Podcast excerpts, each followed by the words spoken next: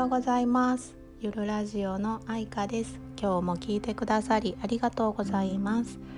えーと今晩我が家はロールキャベツをしようと思います。皆さんのうちは今日の晩ご飯何ですか？ちょっと考えるの早いですか？キャベツね1個買うと残りませんか？うちね2人家族なんで残っちゃうんですよね1個って。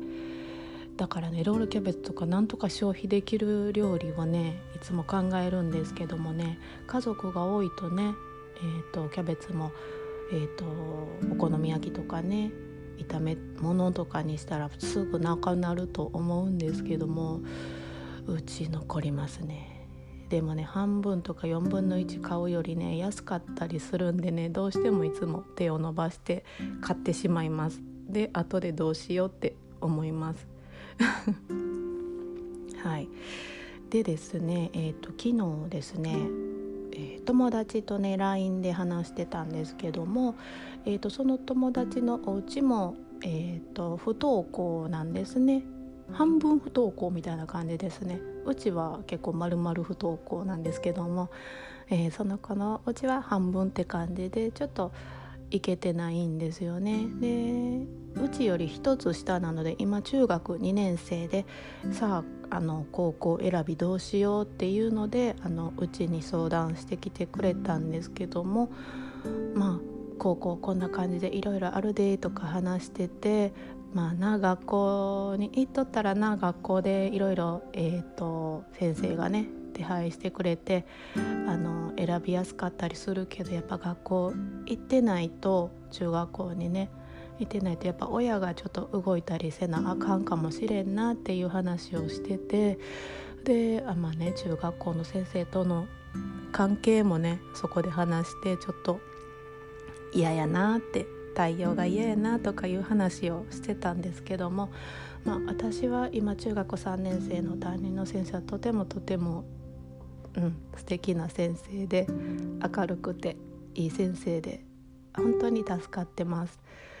ありがたいなと思ってます。でもね中学2年生の時の先生はねちょっとうんって最初は思ったんですね。なんかちょっと冷たかったりなんかいつもバタバタしてたりでちょっと子供も傷ついた時期があったんですねその先生の対応で。でそのやっぱ子供が傷ついてるのを見るとやっぱ親としても「はあ？なんやねん」って思ったりしてたんですけども。でもねちょっとそういう視点を変えてみたいなって思ってえーと、小林正観さんのね「ありがとうを」えーと、言うてみることにしたんですね。ありがとうを繰り返し言ってるとねまたありがとうが言いたくなる現象がやってくるそうです。でねあの「ありがとう」を言う時は心込めんでもいいって書いてあるんですよ。であとこれ脳科学と心の師匠もね「ありがとうワーク」って言ってねえっと誰々さんありがとうって言うてみ何回も言うてみって言ってくれてたんでちょっともうこれは心込めんでええんやったらもう言ったるわと思って 毎朝ね「まる先生ありがとう」ってもう心込めずに言ってました。ほなねちょっと私が見る目が変わってきてたんですね。なんか先生あれ？ん結構バタバタしとんのってマジで忙しいからやんなって。そら中学校多忙やもんな。帰る時間絶対遅いよな。これ残業よな。残業代出とんかなとか。あとまあ冷たくされたのもやっぱりそら忙しい中もう仕事が山積みの中わざわざうちのためにねうちらのために時間を割いてやってくれてるんだけどやっぱ後の仕事気になるもんなとか。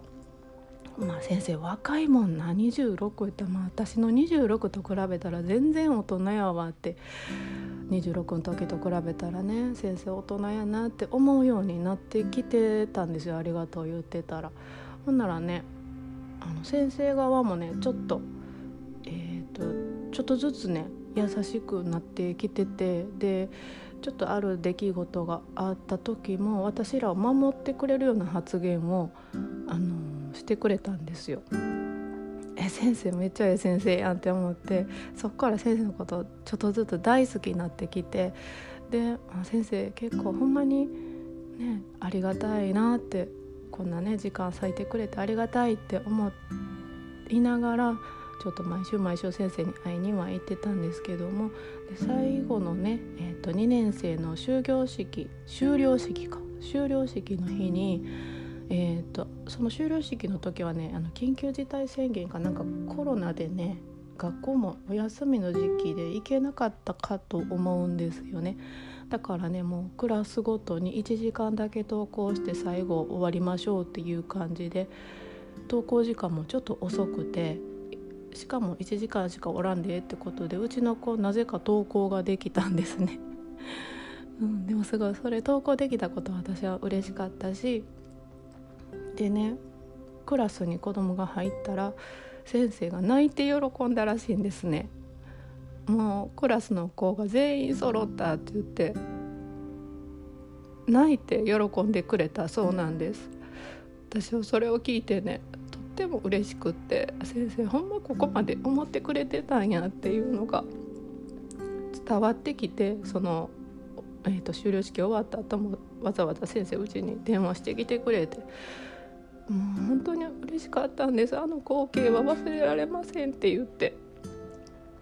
あの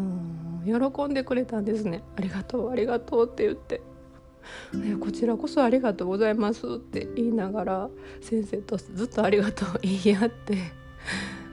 切ったんですけど、うん、で最後先生はねもう私らが中学校3年生うちの子中3になる時には別の高校にあ中学校に移動しちゃってもういなかったんですけども